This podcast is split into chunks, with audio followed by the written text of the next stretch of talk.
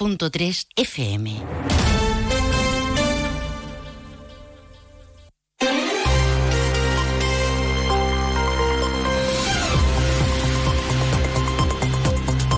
Más de uno Jerez.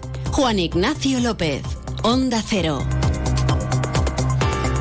Saludos, muy buenas tardes. Hoy abrimos hablando de turismo, de citas turísticas, de eventos relacionados con el turismo, con la dinamización de la industria turística y también de la hostelería en Jerez. Eso en un mes en el que nos encontramos flojo para el sector. Con todo, Jerez está presente y es un año más en la World Travel Market. Es una de las citas imprescindibles para el sector. El Patronato Provincial de Turismo y una decena de entidades representan a la provincia en Londres. Cuatro municipios están allí presentes, entre ellos Jerez. Enseguida entramos en detalle. Es lunes 6 eh, de noviembre. A esta hora predominan los cielos despejados y el termómetro marca 19 grados. Hay otros asuntos de interés que ya les contamos en titulares. Como más valoraciones sobre los presupuestos andaluces cuyo principal contenido ha sido expuesto la pasada semana, en este caso el PSOE, eh, por parte del Congreso de los Diputados y el Parlamento andaluz, hoy han ofrecido en rueda de prensa sus críticas a, por ejemplo, dicen la ausencia de partidas para la Ronda Sur de Jerez o para el Centro Tecnológico del Vino. Balance de recogida provisional en cuanto a ramas, troncos, hojas tras el paso de la borrasca Bernard. El ayuntamiento cifra en casi 3.000 las toneladas de lo retirado hasta ahora, tras el temporal que convirtió a Jerez en un escenario lleno de ramas y también de mobiliario urbano.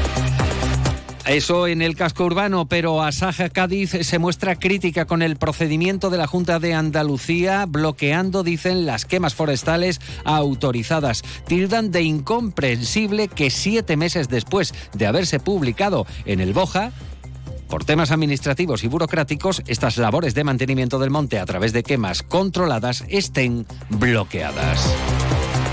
Y el Grupo Municipal Socialista que reprocha al Gobierno local que la Junta de Andalucía aún no haya remitido al Ministerio de Transporte la documentación para firmar el convenio de rehabilitación de barriadas. Fuentes del Gobierno local aseguran que esto es falso y que la documentación está en el Ministerio. Antes de entrar en materia vamos a conocer qué tiempo nos aguarda para las próximas horas. Agencia Estatal de Meteorología.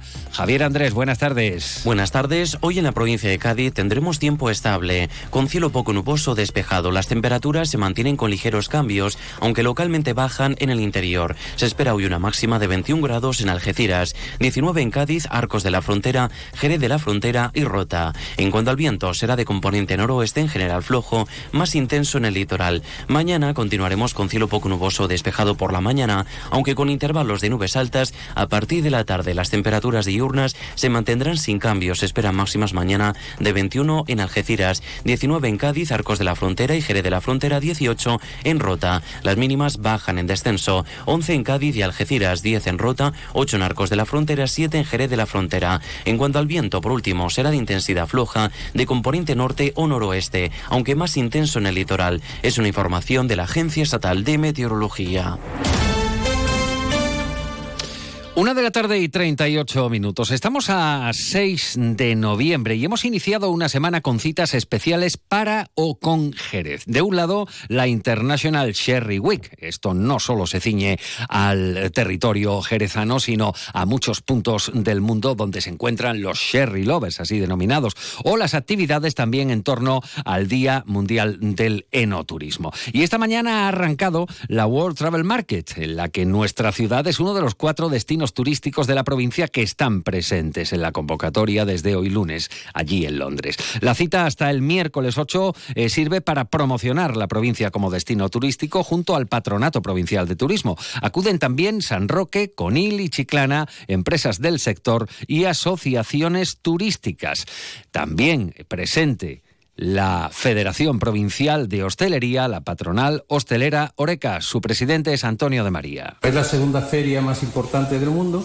El hecho de estar allí Jerez ya demuestra el interés de la ciudad en dirigirse a ese mercado como bien has dicho, es el segundo mercado de la provincia de Cádiz, el primero es el alemán, y Jerez lleva asistiendo a los eventos tanto de Fitur como los de la World Trade Market o la ITV de Berlín. Jerez está ahí además cada vez más, cada vez más porque los datos se está viendo que la ciudad de Jerez desde hace ya 15, 20 años está lentamente pero con paso seguro creciendo en todos los mercados.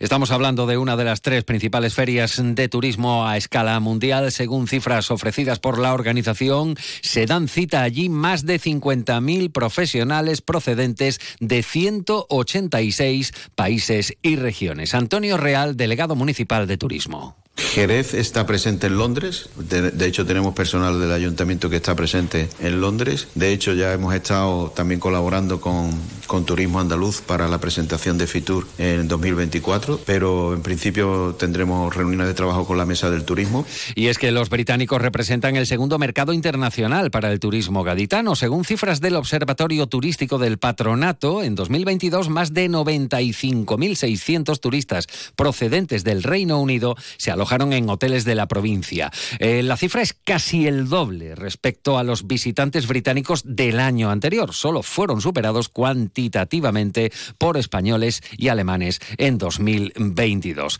El presidente del clúster turístico Destino Jerez, Antonio Mariscal, incide en la importancia del enoturismo como actividad sostenible. Y cuando estamos hablando muchísimo de destinos turísticos de destino sostenible, pues nos encontramos que nosotros pues somos capital de esto. ¿no? Eh, la ruta del vino de Jerez es la más visitada de España y con lo cual eh, creo que podemos eh, estar orgullosos y poder llevar siempre en bandeja donde vayamos. Esta misma semana en Londres, que es la Vuelta del Market, pues que somos un destino sostenible y no somos porque no hemos apuntado al carro, sino porque los segmentos turísticos y las tipologías turísticas que trabajamos son, están enmarcadas dentro de la sostenibilidad.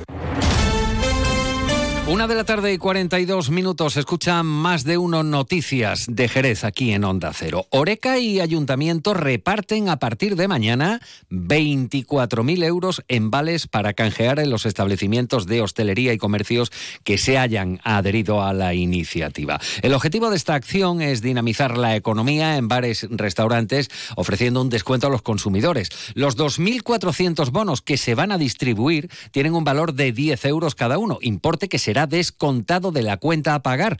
Eh, Oreca y el ayuntamiento establecen un límite en el reparto correspondiendo como máximo cinco vales por persona. El reparto se va a efectuar en el mirador de la Plaza del Arenal. El jueves concluye el mismo y podrán utilizarse a partir de 20 euros de consumición. Se le restará a este importe el 50%, o sea, los 10 euros de cada vale, y en cualquiera de los 20 establecimientos asociados a la Federación Provincial de Hostelería que han entrado en la campaña. De nuevo, Antonio de María, presidente de Oreca. Esta es la tercera, efectivamente, la tercera edición. Eh, se hizo con motivo de reforzar el mes de noviembre, que es el mes más complicado de todo el año en la hostelería, porque hay muchos pagos extraordinarios del IBI, del IRPF, del puesto de circulación, en fin, vienen las navidades, los regalos, sale el de la universidad y los colegios de los libros, es un mes nefasto. Y, la verdad es que este es el tercer año, los jerezanos lo han disfrutado muchísimo, los establecimientos también, y hay que tener en cuenta que este, estos 24.000 euros que el ayuntamiento ha facilitado para esa campaña, también beneficia pues al, al carnicero, al de las verduras, de la fruta, pues claro, todo lo que nosotros vendemos eh, a la clientela hay que comprarlo. Y eso es un efecto doble que no solo beneficia a la hostelería, sino también a nuestros proveedores. Con esta tercera edición, apunta el delegado municipal de Turismo Antonio Real, el consistorio también quiere contribuir a la dinamización económica en un mes, el de noviembre, especialmente bajo para hostelería y comercio. Promocionar sus establecimientos, ayudar a sus establecimientos y por ende también pues ayudamos también a un mes de noviembre que nos viene muy bien para hacer cosas, porque los meses de noviembre son regulares para la hostelería, regulares también para otras actividades, pero en este caso lo que contribuimos es a echar un cable, como se dice habitualmente, pero por supuesto eh, esto es lo que redunda también a los visitantes y a las personas, pues a contribuir a la elaboración de cosas y, que conozcamos la, nuestra industria local de hostelería y que por supuesto va a venir muy bien, muy bien para... Una y 44 minutos de la tarde. Vamos ahora a la arena política. Los parlamentarios andaluces Rafa Márquez y Mamen Sánchez, en diputada nacional, han comparecido hoy en la sede del PSOE para pronunciarse sobre los presupuestos andaluces. Eh, se han referido a que no contemplan asignaciones para la Ronda Sur, el Centro Tecnológico del Vino, entre otros asuntos importantes para la ciudad. Siguiendo la rueda de prensa y ampliando la información, José García. José, buenas tardes. Unos presupuestos donde el parlamentario socialista Rafael Márquez lo ha calificado como decepcionantes, ya que no recogen las necesidades que tanto Jerez como la provincia de Cádiz necesitan. Para nosotros, para el Partido Socialista, estos presupuestos son decepcionantes, porque la Junta de Andalucía ha tomado la decisión de que con sus propios presupuestos ha dejado de invertir en Andalucía. Estamos viendo cómo las inversiones que se realizan por parte eh, de los presupuestos son inversiones que vienen fundamentalmente del Gobierno de España y de la Unión Europea. Solo el 26% de las inversiones son de la Junta de Andalucía. Por tanto, bajo nuestro punto de vista, son inversiones eh, y presupuestos decepcionantes que no están a la altura de las necesidades ni de las oportunidades que tiene esta tierra, que tiene la provincia de Cádiz y, por supuesto, que tiene Jerez. Por su parte, Mamen Sánchez ha apuntado a que temas tan importantes como es la ampliación del Hospital de Jerez ha quedado fuera a pesar de las promesas que se han venido realizando desde el Partido Popular. Que faltan muchas cosas de las que el PP siempre ha reivindicado. Estoy hablando pues de la ampliación del hospital, de la Ronda Sur, no sabemos nada del Centro Tecnológico del Vino, ni del Palacio de la Ciudad de la Justicia, ni del yacimiento de, de Astarregia, ni de esa entrada a Jerez por la zona de la Cartuja. Es decir, faltan muchas cosas en los presupuestos que no vienen. Y luego hemos dicho que el presupuesto de la Junta de Andalucía en Jerez, más del 50% son cosas financiadas por el Gobierno de España.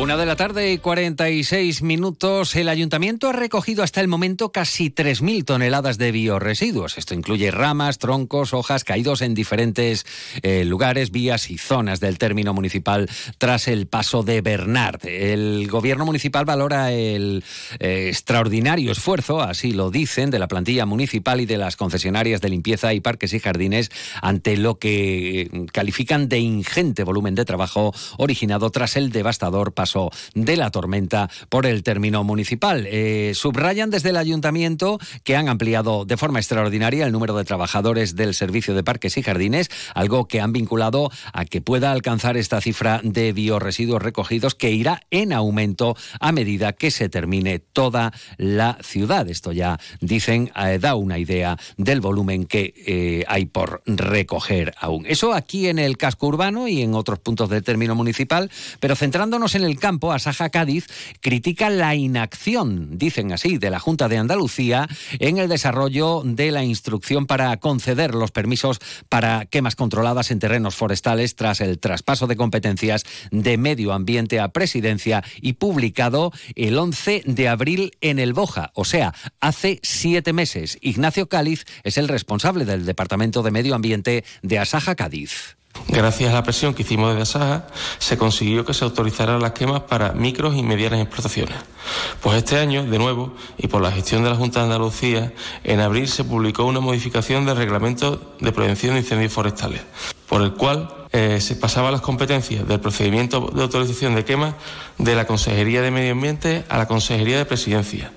Esto se hizo sin consultarnos ni a nosotros como organización agraria ni al resto de organizaciones y ha originado un caos interno administrativo dentro de la Junta de Andalucía.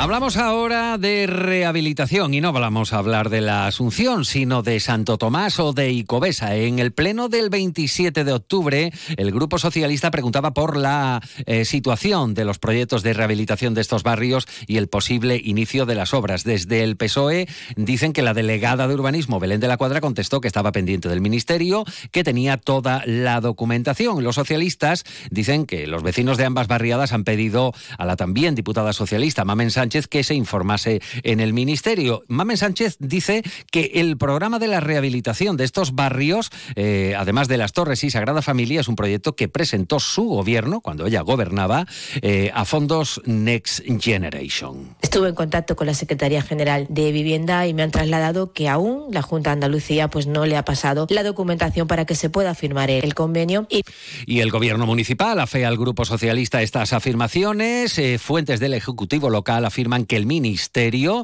sí tenía el viernes la documentación referida porque así lo había confirmado la Junta de Andalucía al Ayuntamiento. Y aquí ponemos el punto y seguido a la información que continúa aquí en Onda Cero. En la realización técnica ha estado Pepe García. Toda esta información actualizada la pueden encontrar también en ondacero.es.